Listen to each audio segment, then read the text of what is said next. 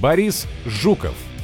Научный журналист, выпускник биологического факультета МГУ, автор книг «Введение в поведение» и «Дарвинизм в 21 веке».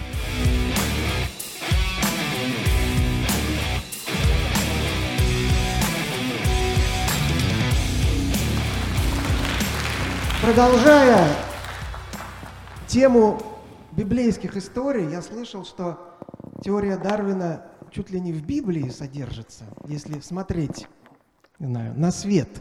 Ну, если этот вопрос лучше бы задать специалистам по библейским текстам, я небольшой специалист. Единственное, что могу сказать, что теистические эволюционисты, в том числе такие, как, скажем, митрополит Ярославский Иоанн э, пытались как-то подкрепить свою позицию ссылками на Библию, но вот как-то все, что они нашли, только при очень большом желании можно считать, что оно говорит о том, что эволюция, теория эволюции не противоречит Писанию.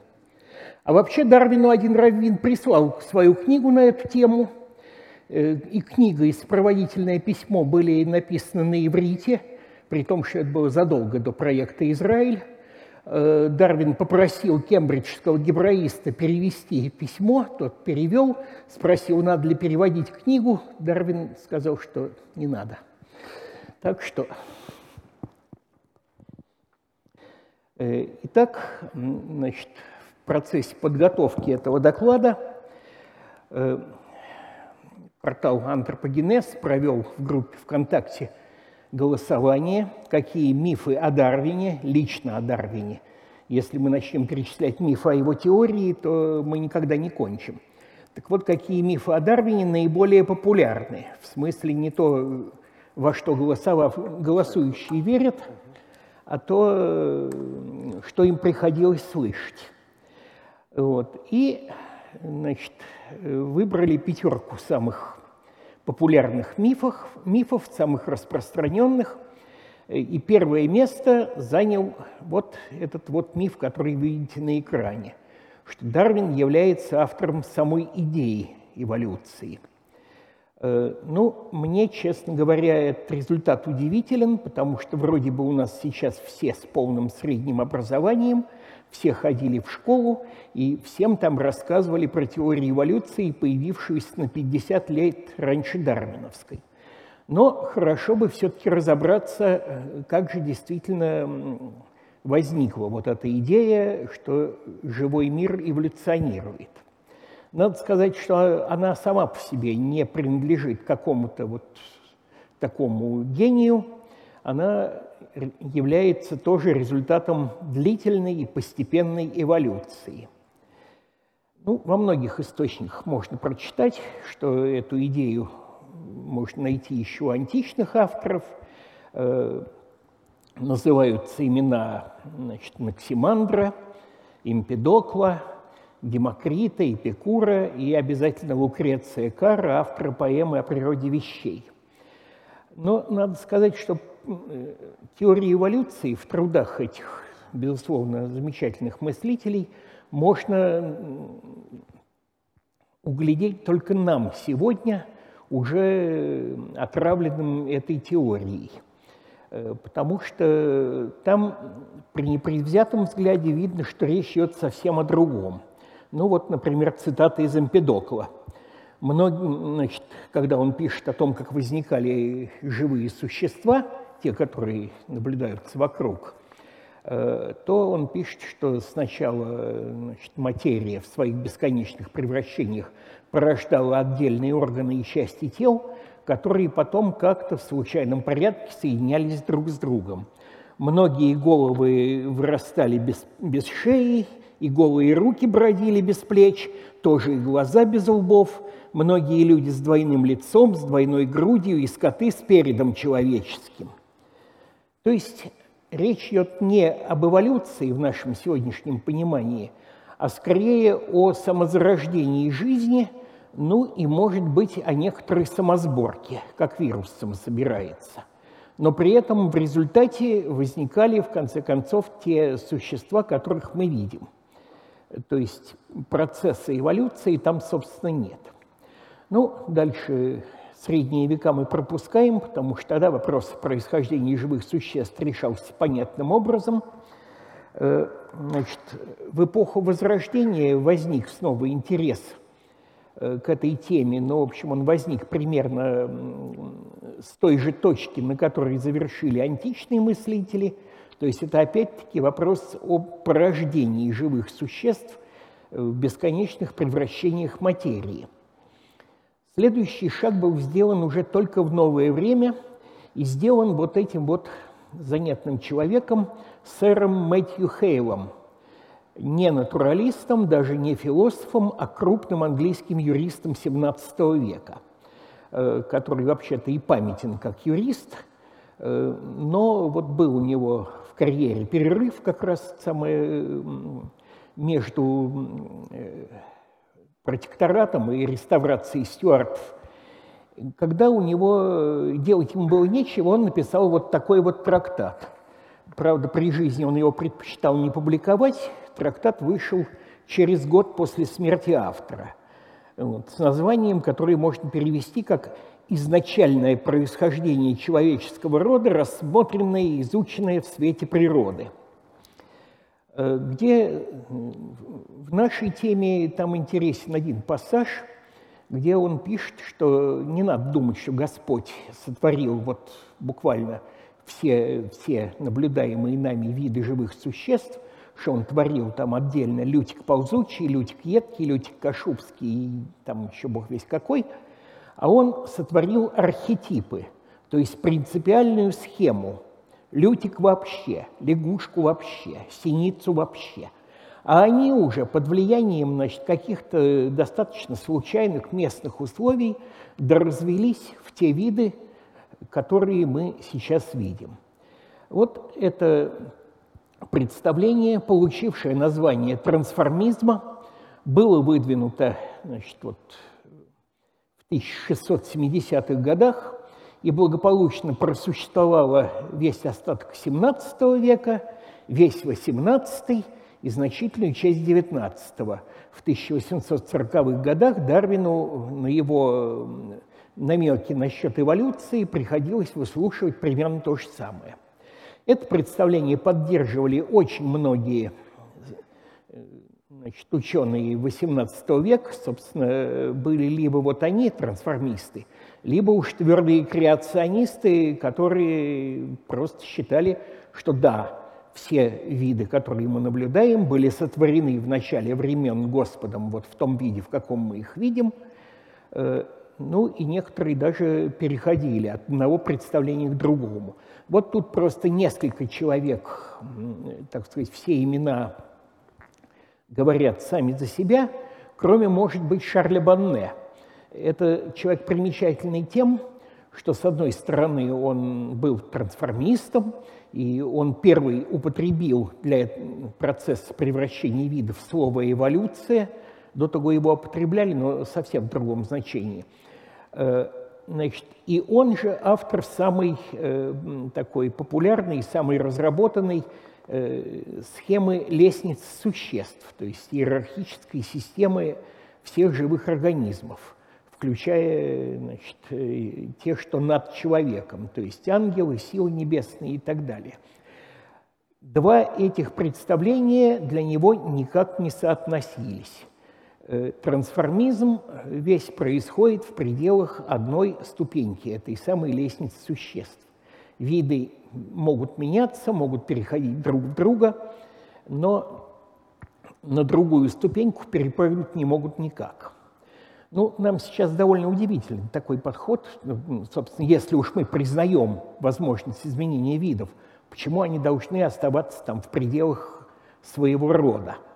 Э, но это долгий разговор, надо рассматривать, как возникла вообще э, биология, или точнее естественная история, как она связана с предыдущими попытками знания. Так что просто прошу или поверить мне на слово, что были у людей причины так себе представлять живую природу, или задать потом отдельный вопрос. Э, значит, только в самом конце XVIII века появляются идеи, что, а может быть, не просто виды могут изменяться, а вообще все наличное разнообразие, которое мы видим, происходит именно таким путем естественного превращения. Эти идеи высказывали Иоганн Вольфганг Гёте, тот самый, который был не только великим поэтом, но и выдающимся естествоиспытателем, высказывал э, знаменитый доктор Эразм Дарвин, родной дед Чарльза Дарвина. Вот. Но это были именно отдельные высказывания. В, как, в цельную теорию это все сложилось самом начале XIX века э, в трудах человека, вот того самого, о котором безуспешно пытается рассказать школьный учебник, Жана Батиста Ламарка, знаменитого французского зоолога и ботаника. Значит, у нас сейчас нет ни необходимости, ни времени останавливаться подробно на теории Ламарка, на том, в чем он был прав, в чем не прав. Я только хочу отметить две принципиальные вещи. Во-первых, Ламарк был первым, кто выделил, собственно, биологическую эволюцию из процессов, происходящих в неживой природе. То есть вот биологическая эволюция стала самостоятельным объектом изучения и тем самым превратилась из предмета натурфилософии в предмет науки. Эта вещь была очень важная, вот этот шаг.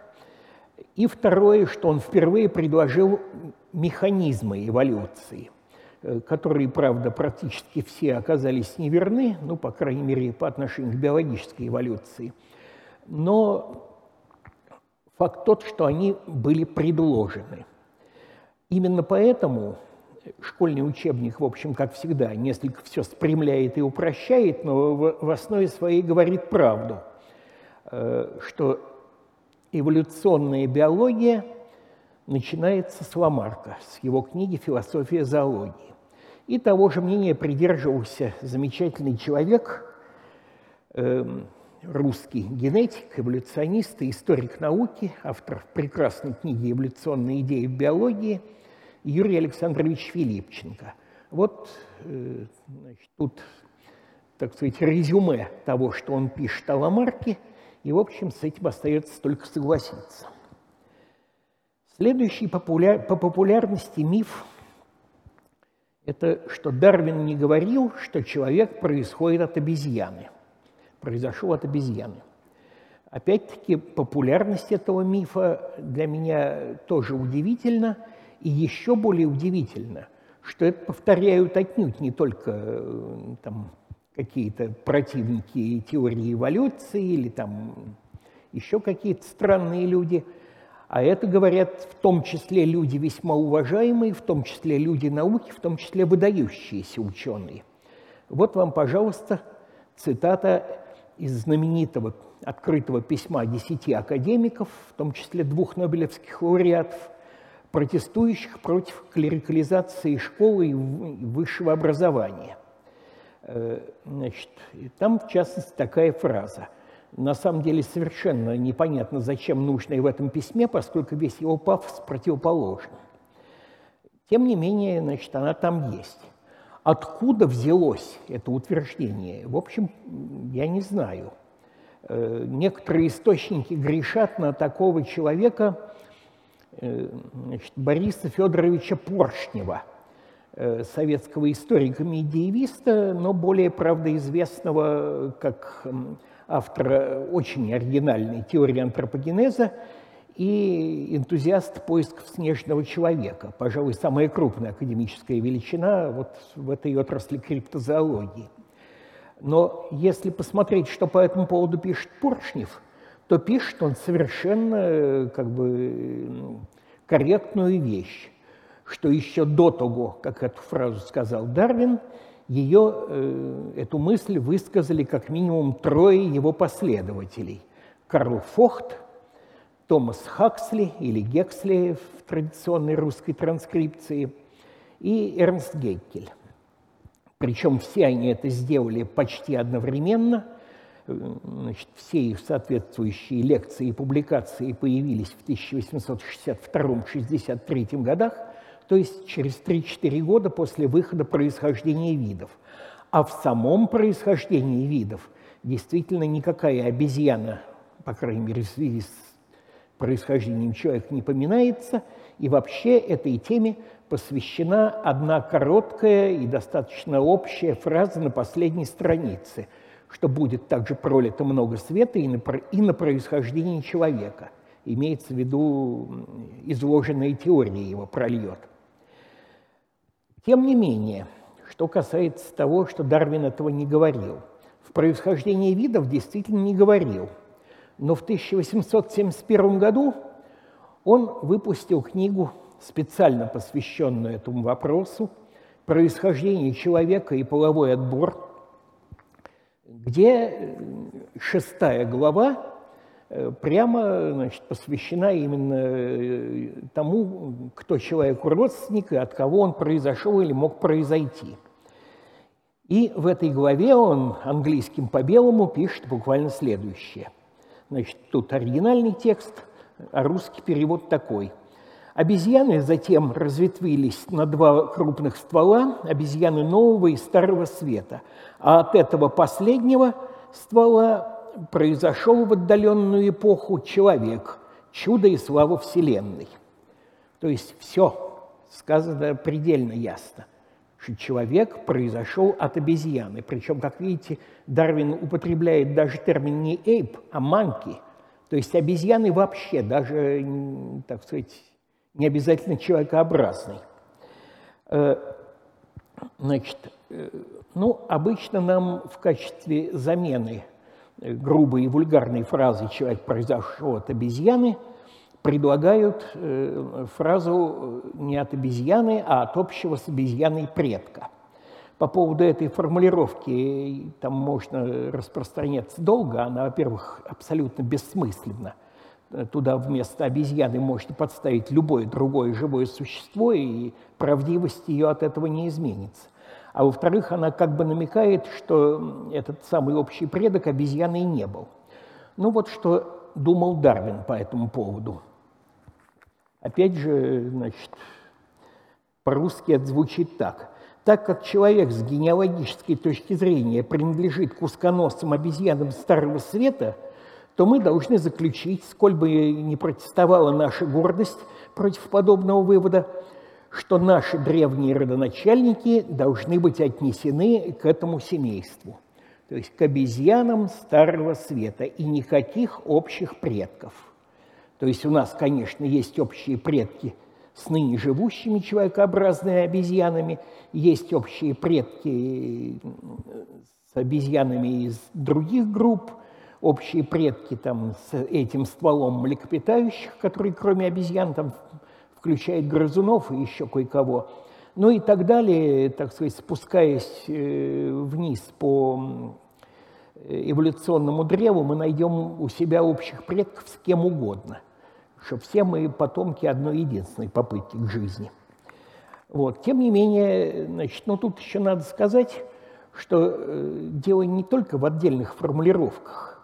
Просто вся эта шестая глава э, книги Дарвина исходит э, просто как из непреложной аксиомы, из того, что человек э, – это один из видов приматов, что его ближайшие родня – это, конечно, те, кого мы называем обезьянами, что его отличие от этих существ явно недостаточно, чтобы выделять его в какую-то отдельную группу – значит, и так далее. То есть э, не только буква, но и дух дарвиновского сочинения совершенно не оставляют сомнений по поводу того, от кого произошел человек. Ну и в данном случае у Дарвина не было выбора, потому что если мы признаем саму идею естественного эволюционного происхождения человека, дальше нам деваться некуда. Ни от кого, кроме обезьян, он происходить не может – и это было ясно, в общем-то, всем ученым задолго до Дарвина, начиная там, по крайней мере, с Линнея, всем, кто хотя бы как-то осторожно, обиняком или, наоборот, полемически обсуждал идею естественного происхождения человека. Если произошел эволюционно, значит, от обезьян. Э, ну и тут еще можно сказать, и это, кстати, относится и к предыдущему пункту тоже, что не Дарвин первым высказал эту мысль, но Дарвину принадлежит заслуга внедрения ее в умы. Вот именно с его именем эта мысль вошла и в ученые умы, и в умы широкой публики, вне зависимости от того, кто как к ней относится. То же самое, кстати, можно сказать об эволюционной идее, что не Дарвин ее выдвинул, значит, но именно Дарвину она обязана своей победой. Так, ну, следующий миф, честно говоря, в нашу подборку попал не очень законно, э, потому что это миф как бы все-таки не о самом Дарвине, а о его теории.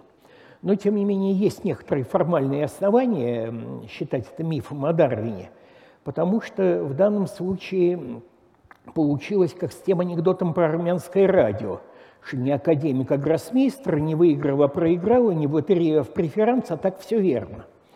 Э, в смысле, что, во-первых, у Дарвина нет формулировки «выживает сильнейший». Э, в английском э, тексте бытует значит, выражение «survival of fittest». Fittest – это буквально пригоднейший – ну а в корректном русском переводе наиболее приспособленный. Значит, во-вторых, саму эту формулировку, даже вот такую более аккуратную, придумал не Дарвин, придумал ее Герберт Спенсер, у которого и с самим Дарвином, и с его теорией отношения были весьма двусмысленные, и это надо, так сказать, рассказывать отдельно.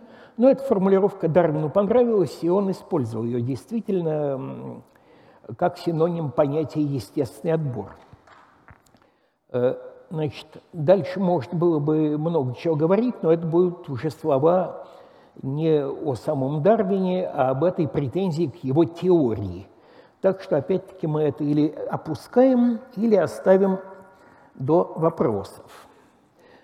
Следующий миф, что Дарвин был воинствующим атеистом и создал свою теорию против Бога. Э, ну, тут остается только удивляться, что как-то воинствующий атеизм Дарвина не заметили те его последователи, которые сочетали принятие его теории с глубокой верой в Бога. Такие, как, например, э, американский ботаник Эйса Грей, один из первых людей, который им Дарвин сообщил основные идеи своей теории, или Джордж Джон Романс – навсегда зачарованной теорией Дарвина и им самим, что не мешало ему не только верить в Бога, но и писать, помимо всего прочего, богословские трактаты. Непонятно, каким образом это не заметили там, целый ряд деятелей англиканской церкви, от преподобного Джона Иннеса, приходского священника, в приход которого входило поместье Дарвина – Э, ну, который дружил с Дарвином и плодотворно сотрудничал с ним в приходском совете, и до самого архиепископа Кентерберийского, э, Арчибальда Тейта, который отпевал Дарвина в Вестминстерском соборе. Наконец, как этого ухитрился не заметить тогдашний Папа Римский. А Папой Римским тогда был Пий IX, который без устали проклинал и осуждал чуть ли не все веяния времени, там, начиная от женского образования и заканчивая политическим объединением Италии. Вот все это он подвергал осуждению, но за 18 лет, прожитых им после публикации э, происхождения видов, у него э, слова анафема для этой богомерзкой теории не нашлось. Не заметил, что она оказывается против Бога. Э, но единственный, пожалуй, момент, где эта теория имеет, это, этот миф имеет некоторое отношение к реальности. Значит, Дарвин отнюдь не опроверг и не ставил целью опровергнуть существование Бога, э, но он опроверг один из самых сильных доводов в пользу этого существования. Значит, довод этот приходил в голову многим людям, совершенно независимо, и поныне приходит – известен еще со средних веков, но он сейчас известен под названием «Аргумент часовщика», благодаря вот этому человеку, которого вы видите слева. э, английскому богослову Уильяму Пейли, который в 1802 году выпустил книгу «Естественное богословие», э, где привел этот аргумент, что если вы видите часы, вы догадываетесь, что где-то должен быть часовщик, потому что столь сложный и совершенный механизм э, сам по себе возникнуть не мог в силу действия естественных законов. Э, ну, на самом деле, как бы эта идея, несмотря на всю свою привлекательность, имеет ну, собственные подводные камни, чисто логические. Но надо сказать, что юному Дарвину там, во времена его обучения в Кембридже она вообще очень нравилась. Он книгами Пейли зачитывался. Э, тем не менее, именно его теория была полным опровержением идеи Пейли, потому что Дарвин предложил именно механизм, каким образом сложная система, сложная, совершенная, точно подогнанная внутри себя и к обстоятельствам своей жизни, может возникнуть без всякого вмешательства э, целеполагающего начала. Ну, значит, опровержение аргумента не есть опровержение самого тезиса. Э, как известно, э, доказательств теоремы Ферма было предложено неисчислимое количество, все они оказались опровергнуты – за 350 лет, но сама теорема, как выяснилось, все-таки верна. Э, в данном случае я не хочу сказать, что теорема «Бог существует» верна, я только хочу сказать, что Дарвин опроверг именно один из доводов в ее пользу, а отнюдь не ее саму. Ну и еще один миф, что Дарвин был расистом. Э, значит, э, миф в основном основан на тексте следующей, седьмой главы происхождения человека, которая именно обсуждает вопрос о человеческих расах. Ну, надо сказать, что в современном мире научном, э, чтобы просвоить расистам, достаточно просто использовать слово «раса». Вот. Более того, даже если не использовать слово «раса», но упомянуть, что вид Homo sapiens имеет большие значит, такие устойчивые разновидности, которые хорошо различаются и до недавнего времени были привязаны к определенным географическим регионам, этого тоже достаточно, чтобы просвоить расистам. Вот всем видам можно иметь подвиды, виду Homo sapiens нельзя, это расизм, это, это ужас, ужас, ужас. Вот. Ну, Дарвин, если читать эту главу непредвзято, то, в общем, никакого расизма мы там не найдем. Там нигде не используется представление, что одна раса биологически выше другой. Там обсуждается вопрос об их статусе. Дарвин со свойственным, свойственной ему добросовестностью приводит – доводы за и против того, чтобы считать расы разными видами, и, в общем, довольно убедительно доказывает, что оснований таких, в общем-то, явно недостаточно, что расы, несомненно, разновидности одного вида, и что лучше всего к ним применима категория подвидов.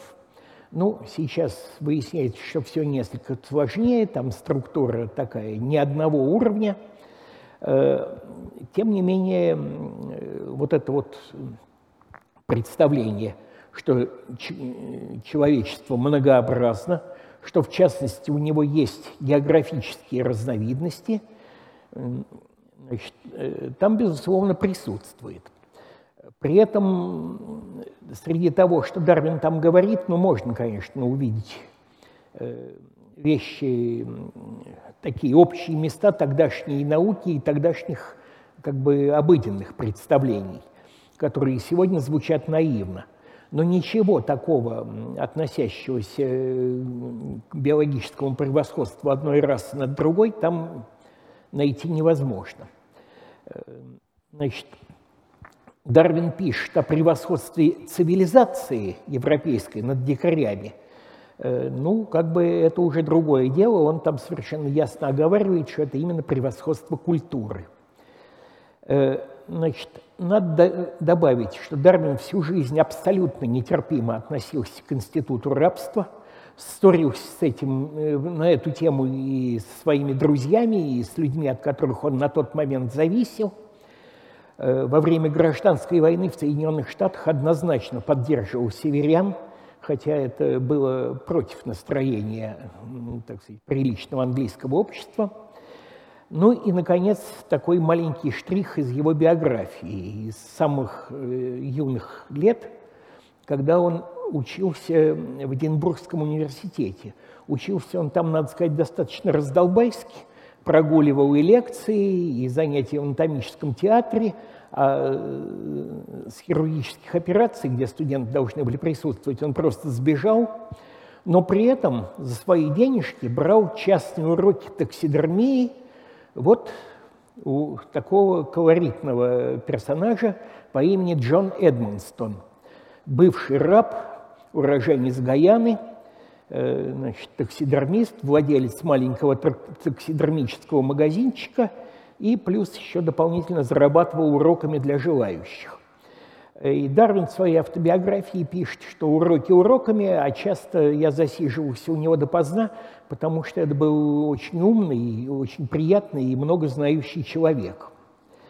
Вот такой вот у нас интересный расист Чарльз Дарвин – Эм, отрицатель эм, биологического неравенства рас, э, противник рабства, ученик негра. Ну и еще вне рейтинга, но э, тоже часто появляющаяся э, история о том, что значит, Дарвин в конце жизни якобы отрекся от своей теории. В данном случае миф интересен тем, что мы точно знаем, откуда он взялся. Вот портрет автора этого мифа. Значит, эту женщину звали Леди Хоуп. Имечко такое более похожее на псевдоним проповедницы, которой она и была. Но на самом деле это ее вполне законное имя, э, значит, поскольку она вышла замуж за сэра Джеймса Хоупа – вот. А так ее звали Елизабет э, Рид Коттон. Значит, в 1915 году, то есть спустя треть века после смерти Дарвина, она в одном э, значит, баптистском издании, не слишком популярном, э, прошу обратить внимание для тех, кто читает по-английски, что здесь все-таки при всей святочности этой истории нету слов «покаялся», «отрекся», «обратился». Э, тем не менее, рассказ выдуман, выдуман от начала до конца. Э, сразу после его публикации, ну не сразу, поскольку издание не слишком было читаемое, но когда он дошел до ушей живших тогда детей Дарвина, то сын Дарвина Фрэнсис и дочь Генриетта – решительно опровергли этот рассказ, заявив, что эта дама никогда не появлялась э, в их доме в Дауне. Э, а они там были практически безотлучно, либо он, либо она. Э, то есть это все абсолютная выдумка.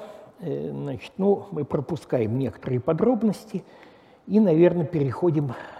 Да, еще, пожалуй, можно сказать, что ровно то же самое рассказывали про деда Дарвина, и Разма Дарвина – известного безбожника и вольнодумца. Э, Чарльз Дарвин, э, когда ему самому было уже 70 лет, написал биографию деда, где э, волю посмеялся над этой выдумкой, не подозревая, что спустя 35 лет он сам станет героем точно такой же. Вот. Ну и, наверное, на этом надо закончить. Что, собственно, можно сказать? что мифы – это, как известно, единственное творение человека, которое легче создать, чем уничтожить. Как мы видели, несмотря на очевидную несоответствие действительности, по крайней мере, многих из перечисленных тут мифов, они живут и продолжают жить, и конца им не видно. Ну и немножко о том, что можно почитать на интересующие темы. Так, ну вот я даже почти уложился. Спасибо. Спасибо, Борис. А сейчас я хотел бы попросить задать вопрос нашего эксперта, доктора биологических наук Елену Наймарк, которая, надеюсь, сейчас в зале, и ей а. должны дать микрофон. Елена. Я очень благодарна вам за эту лекцию, она совершенно прекрасна. Э, много даже того, чего я сама не знала, всяких исторических подробностей. Огромное вам за это спасибо. Даже вот профессионалам интересно слышать такие замечательные детали. А, у меня такое впечатление сложилось не только из вашей лекции, но и из того, что я слышала и знаю до этого, что все мифы о Дарвине, они вообще-то направлены, ну, у них, у них есть две цели. Первая цель – это дискредитировать саму теорию, сказав, что э, Дарвин отрекся от нее. Не будешь же верить в то, от чего автор отрекся сам. Или то, что он ее не изобретал. Эта теория не его, и поэтому тоже можно не верить. Второй путь дискредитации теории и вообще идеи эволюции – это сказать, что автор расист, нелюдь, э, антигуманист, сексист, и верить поэтому ему совершенно не обязательно. И поэтому мы тоже можем в эту жуткую теорию, которую ты создал, нелюдь, не верить. И это для людей очень удобно – вот придерживаться таких мифов, это психологически очень удобно. Это значит, что мы произошли там не от обезьяны, а от каких-нибудь бабочек в крайнем случае. Это я слышала такую теорию. А, или там нас Господь создал каким-то таким своим образом. Вот. Но в современном мире, как мне кажется, все эти мифы приобретают немножечко иную окраску. Я имею в виду, вот, например, а, вышла в этом месяце в журнале Science передовица, э, которая выражает, видимо, мнение редколлегии этого уважаемого журнала. Она очень современная. Этот месяц, я вам, э, слушателям э, напоминаю, где было написано, что Дарвин расист, сексист, и что читать его поэтому нужно очень аккуратно, с большой опаской, чтобы самим не впасть в эту э, псевдоэволюционную ересь. Как вы относитесь к той идее, что в современном мире вот смысл вот этой мифологизации меняется? Что мы сейчас находимся немножко в другом времени, где не столько нам важно отрицать наше происхождение от обезьяны, например – но и что-то еще. Не приобретает ли вот это вот мифы о Дарвине какого-то нового прочтения, нового контекста? Спасибо. Спасибо. Ну, боюсь, что мне не удастся ответить кратко. Значит, прежде всего о том, что мифы о Дарвине всегда направлены на дискредитацию его теории, не всегда. Вот, например, как вы видели фразу о том, что Дарвин якобы не говорил, что человек произошел от обезьяны, повторяют люди, которые уж никак не заинтересованы в дискредитации его теории, а скорее наоборот в ее защите. Правда, я не очень понимаю, зачем эта фраза понадобилась, но тем не менее факт остается фактом, что это повторяют э, также и люди вполне здравомыслящие и уважаемые. Э, тут у меня не вошел еще один миф, э, который уж точно там не является каким-то неуважительным по отношению к Дарвину и не пытается дискредитировать его теорию. Так что там задачи разные. Что же касается существа э, вопроса вот, о нынешних настроениях, ну, я могу сказать, что по моему глубокому убеждению последовательное внедрение в жизнь принципа политкорректности во всей его полноте – исключает вообще какое-либо содержательное высказывание. Вот, по крайней мере, в естественных науках это так. Э, действительно, значит, э, как я уже сказал, вот, говоря о мифе про Дарвина-расиста, э, сейчас для того, чтобы считаться расистом, достаточно просто использовать понятие «раса». Э, статью эту, да, я читал, она такая, э, то есть с общими ее утверждениями, может быть, даже и можно было бы согласиться. Там, скажем, вынесена фраза, что происхождение человека надо изучать, но не благоговеть перед ним. Ну да, правильно, и вообще ни перед каким научным текстом не надо благоговеть, это затрудняет его восприятие по существу. Но там содержится довольно странное утверждение, в частности, что Дарвин использует понятие «низшая раса».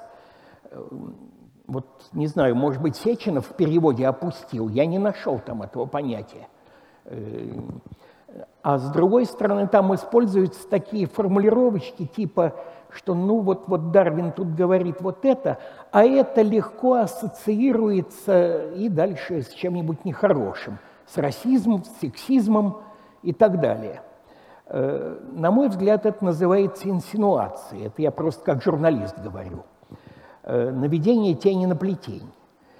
Э, зачем это делается? Ну, вот затем, как бы Дарвин и его теория тут вообще абсолютно ни при чем. Это некая сквозная идеология, которую нам в последнее время как-то пытаются подать как самую прогрессивную и вообще единственно достойную нравственных людей. По-моему, единственный достойный ответ на это – это ни, ни насколько, ни на миллиметр под нее не прогибаться и говорить то, что значит, считаешь соответствующим действительности. Вот. Так вот, э, значит, ну, я не знаю, я думаю, что я ответил на вопрос. Да. Спасибо. Поддержу вас. А сейчас, я надеюсь, мы еще успеем ответить на парочку вопросов зрителей. Пожалуйста. Я надеюсь. Э, дайте микрофон. Вот я вижу здесь руку. Прошу. А, Валерий, э, город Иваново. А, вот, может быть, вопрос немножко не в тему, да, но мне хотелось бы лично от вас услышать о прогнозах эволюции, то есть э, реалистичные и нереалистичные, и к чему вы склоняетесь? Ну, вот как-то так. Э, простите, вот повторите то, что вы а... сказали после слов в прогнозах эволюции. А, ну, то есть вот есть реалистичные прогнозы и нереалистичные. Ну, тоже как бы э, разрушение каких-то мифов, прогнозов. То есть вот так вот. Вот такой вот вопрос. Э, ну, э, что называется, я вообще достаточно скептически отношусь э, к возможности прогнозирования эволюции, особенно макроэволюции. Там понятно еще, если какая-нибудь бабочка, это калиптра Василисниковая, только-только переходит к кровососанию, то вот да, вот э, можно сказать, что дальше ее эволюция довольно предсказуема что она, она научится делать это быстро, она научится вырабатывать антикоагулянты, обезболивающие. То есть это такой хороший, известный путь всех кровососов. Там, ну вот в некоторых случаях, когда явно некий организм идет по про определенному... Про людей, оказывается, спрашивает. Что? Про а, людей. Про, про людей?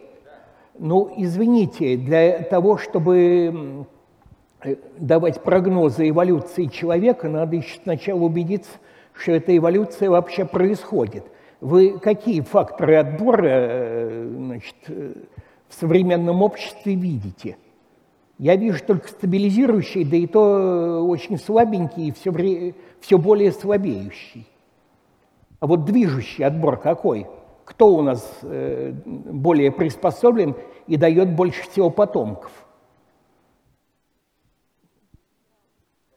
Вопрос риторический. Коллеги, давайте все-таки не про эволюцию, а про Дарвина будем спрашивать. Да. Потому что мы сейчас уйдем очень далеко. Так, вопрос от зрителя. Согласны ли вы с тезисом, правда сейчас вопрос опять не про Дарвина, ну ладно. Согласны ли вы с тезисом, что человечество как вид с точки зрения эволюции деградирует, так как естественный отбор в целом прекратился, выживает и оставляет потомство, не очень сильные и не очень умные. Прямо вот тема волнует людей, Понятно, если не эволюционируем, значит деградируем. Нет, не согласен, потому что приспособленность не есть э, какая-то абсолютная величина, приспособленность всегда к условиям, которые здесь и сейчас. Если сейчас выживают генотипы, которые там 100 или 200 лет назад точно не дожили бы до оставления потомства, значит, к нынешним условиям существования вида Homo sapiens – ну или, по крайней мере, некоторых его, его популяций, они вполне приспособлены. Изменятся условия, будем посмотреть. Пока это работает на увеличение генетического разнообразия. которые, так сказать, э, на случай как раз непредвиденных изменений его лучше бы иметь пошире. Э, значит, так что о, о деградации я бы тоже не рискнул говорить. Вот там я вижу руку. Да, пожалуйста, прошу вас, представляйтесь. Здравствуйте, Александр. Во-первых, спасибо большое за лекцию, очень интересно. И вопрос такой. Одну секундочку, забыл. Сосредоточьтесь. А, Про если- Дарвина? Да, про Дарвина. Если бы не Дарвин, то кто? Кто в это же время Ну- работал над теорией, кто мог бы, ну, если бы Дарвин не додумался, прийти к тем же выводам? Выводам. Да. Спасибо. Но одна кандидатура очевидна. Альфред Рассел Уоллес. Э, Вот просто как бы он не то что мог бы, а он просто реально пришел. Правда, так сказать, он пришел к этим выводам лет через 20 после Дарвина, но совершенно ни- ничего не зная о его работе. Э, Так что там на самом деле, конечно, эти 20 лет Дарвин сложа руки не сидел, и там теория действительно была гораздо более глубоко разработана. А кроме того, там э, был ряд как бы таких идей меньшего калибра, которые у Уоллеса отсутствовали, и которые он потом даже некоторые из них не принял. Но, тем не менее, вот у Дарвина был дублер – и возможно, что даже если бы и с Уоллесом что-то случилось, э, то кто-нибудь еще нашелся бы. Тут лично меня, я прошу прощения, я уж выхожу за рамки ответа, лично меня интересует другой вопрос. А вот что было бы, если бы эволюционная идея победила еще тогда, там около 1830 года, но в форме того, что мы сейчас называем ламаркизмом. Вот как бы тогда идея естественного отбора пробивала себе дорогу. И, честно говоря, у меня мурашки по спине бегут, когда я об этом думаю. Вопрос, на который прошу вас ответить кратко. Так. Светлана Гусейнова спрашивает, так все-таки, каковы шансы найти снежного человека? Стоит ли собираться в экспедицию? Нулевые. Краткий ответ. Строго нулевые. Спасибо. Сейчас вам предстоит выбрать выбрать автора лучшего вопроса. Вопросов было не очень много, я напомню.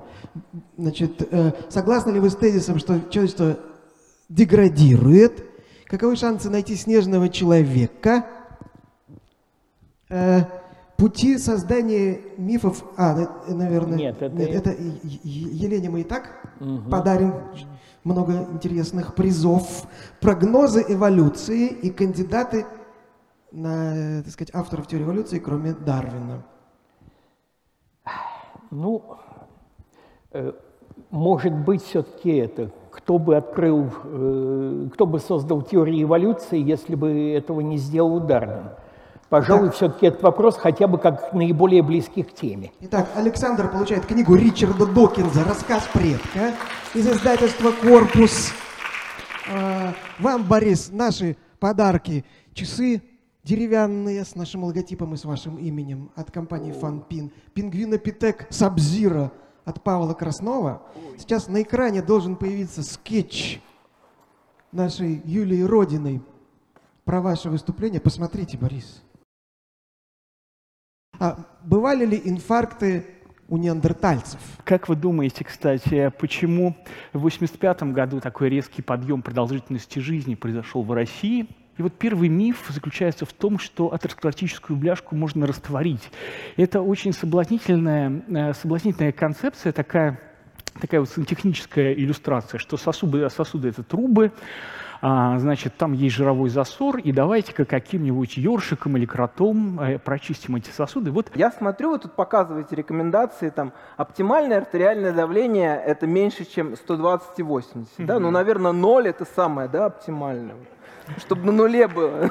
Здесь, чтобы стало понятно, давайте раз и навсегда поймем, что такое 120, откуда она берется, что такое 80. Вот мы присоединяем велосипедный насос к велосипедной камере. Велосипедная камера уже изрядно накачана.